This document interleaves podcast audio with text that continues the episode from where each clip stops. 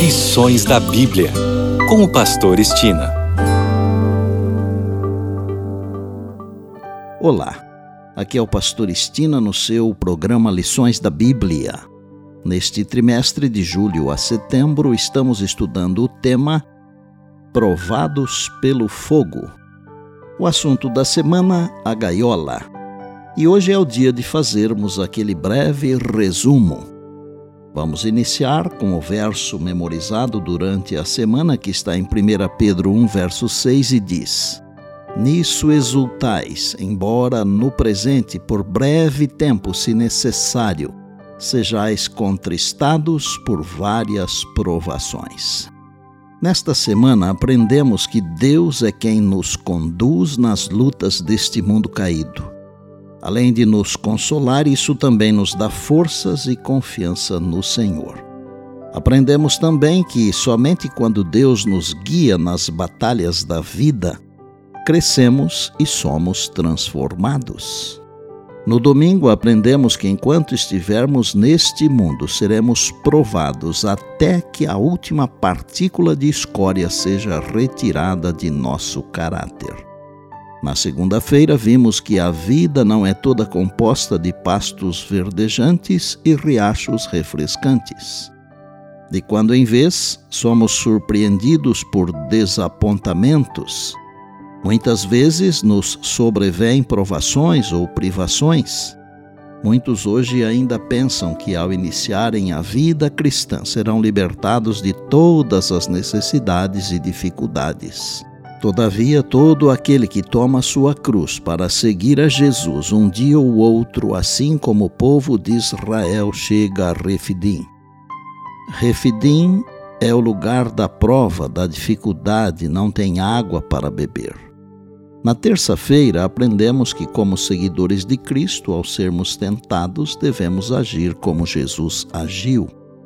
O método usado por Jesus, além de uma vida íntima de comunhão com o Pai, foi está escrito. O que pode acontecer é sermos queimados e não purificados ao passarmos pelo crisol. Entretanto, o fato de Jesus ter vencido nos enche de esperança, pois, conforme 1 Timóteo 1,15, há esperança mesmo para o principal dos pecadores. Já na quarta-feira, vimos que, ao escrever aos cristãos dispersos do primeiro século, Pedro lhes assegurou que essas provas não eram aleatórias e nem mesmo caóticas, pois a fé genuína é o objetivo daqueles que perseveram em meio às várias provações.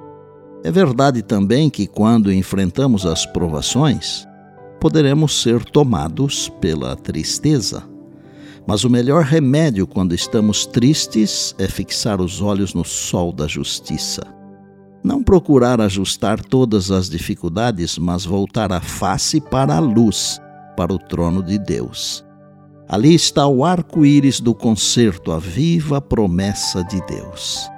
Embaixo está o propiciatório, e todo aquele que se prevalecer das provisões de misericórdia que foram feitas e se apropriar dos méritos da vida e morte de Cristo tem no arco-íris do concerto uma bendita certeza de aceitação do Pai por todo o tempo em que durar o trono de Deus.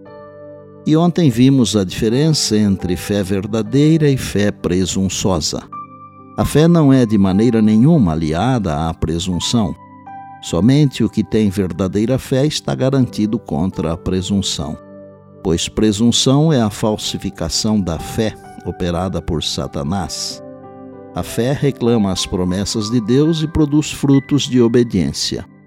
Já a presunção também reclama as promessas de Deus, mas serve-se delas como fez Satanás para desculpar a transgressão. A fé teria levado nossos primeiros pais a confiar no amor de Deus e obedecer-lhe aos mandamentos. Porém, a presunção os levou a transgredir-lhe a lei, crendo que seu grande amor os salvaria da consequência de seu pecado. Não é ter fé pretender o favor do céu sem cumprir as condições sob as quais é concedida a misericórdia. A fé genuína baseia-se nas promessas e providências das Escrituras. Devemos crer que as provas e obstáculos são os métodos de disciplina escolhidos pelo Senhor. O fato de sermos chamados a suportar a prova mostra que o Senhor Jesus vê em nós algo de precioso que deseja desenvolver. Bem, amanhã tem mais, se Deus assim nos permitir. E disse Jesus: Examinais as Escrituras, porque julgais ter nelas a vida eterna. E são elas mesmas que testificam de mim. João 5,39.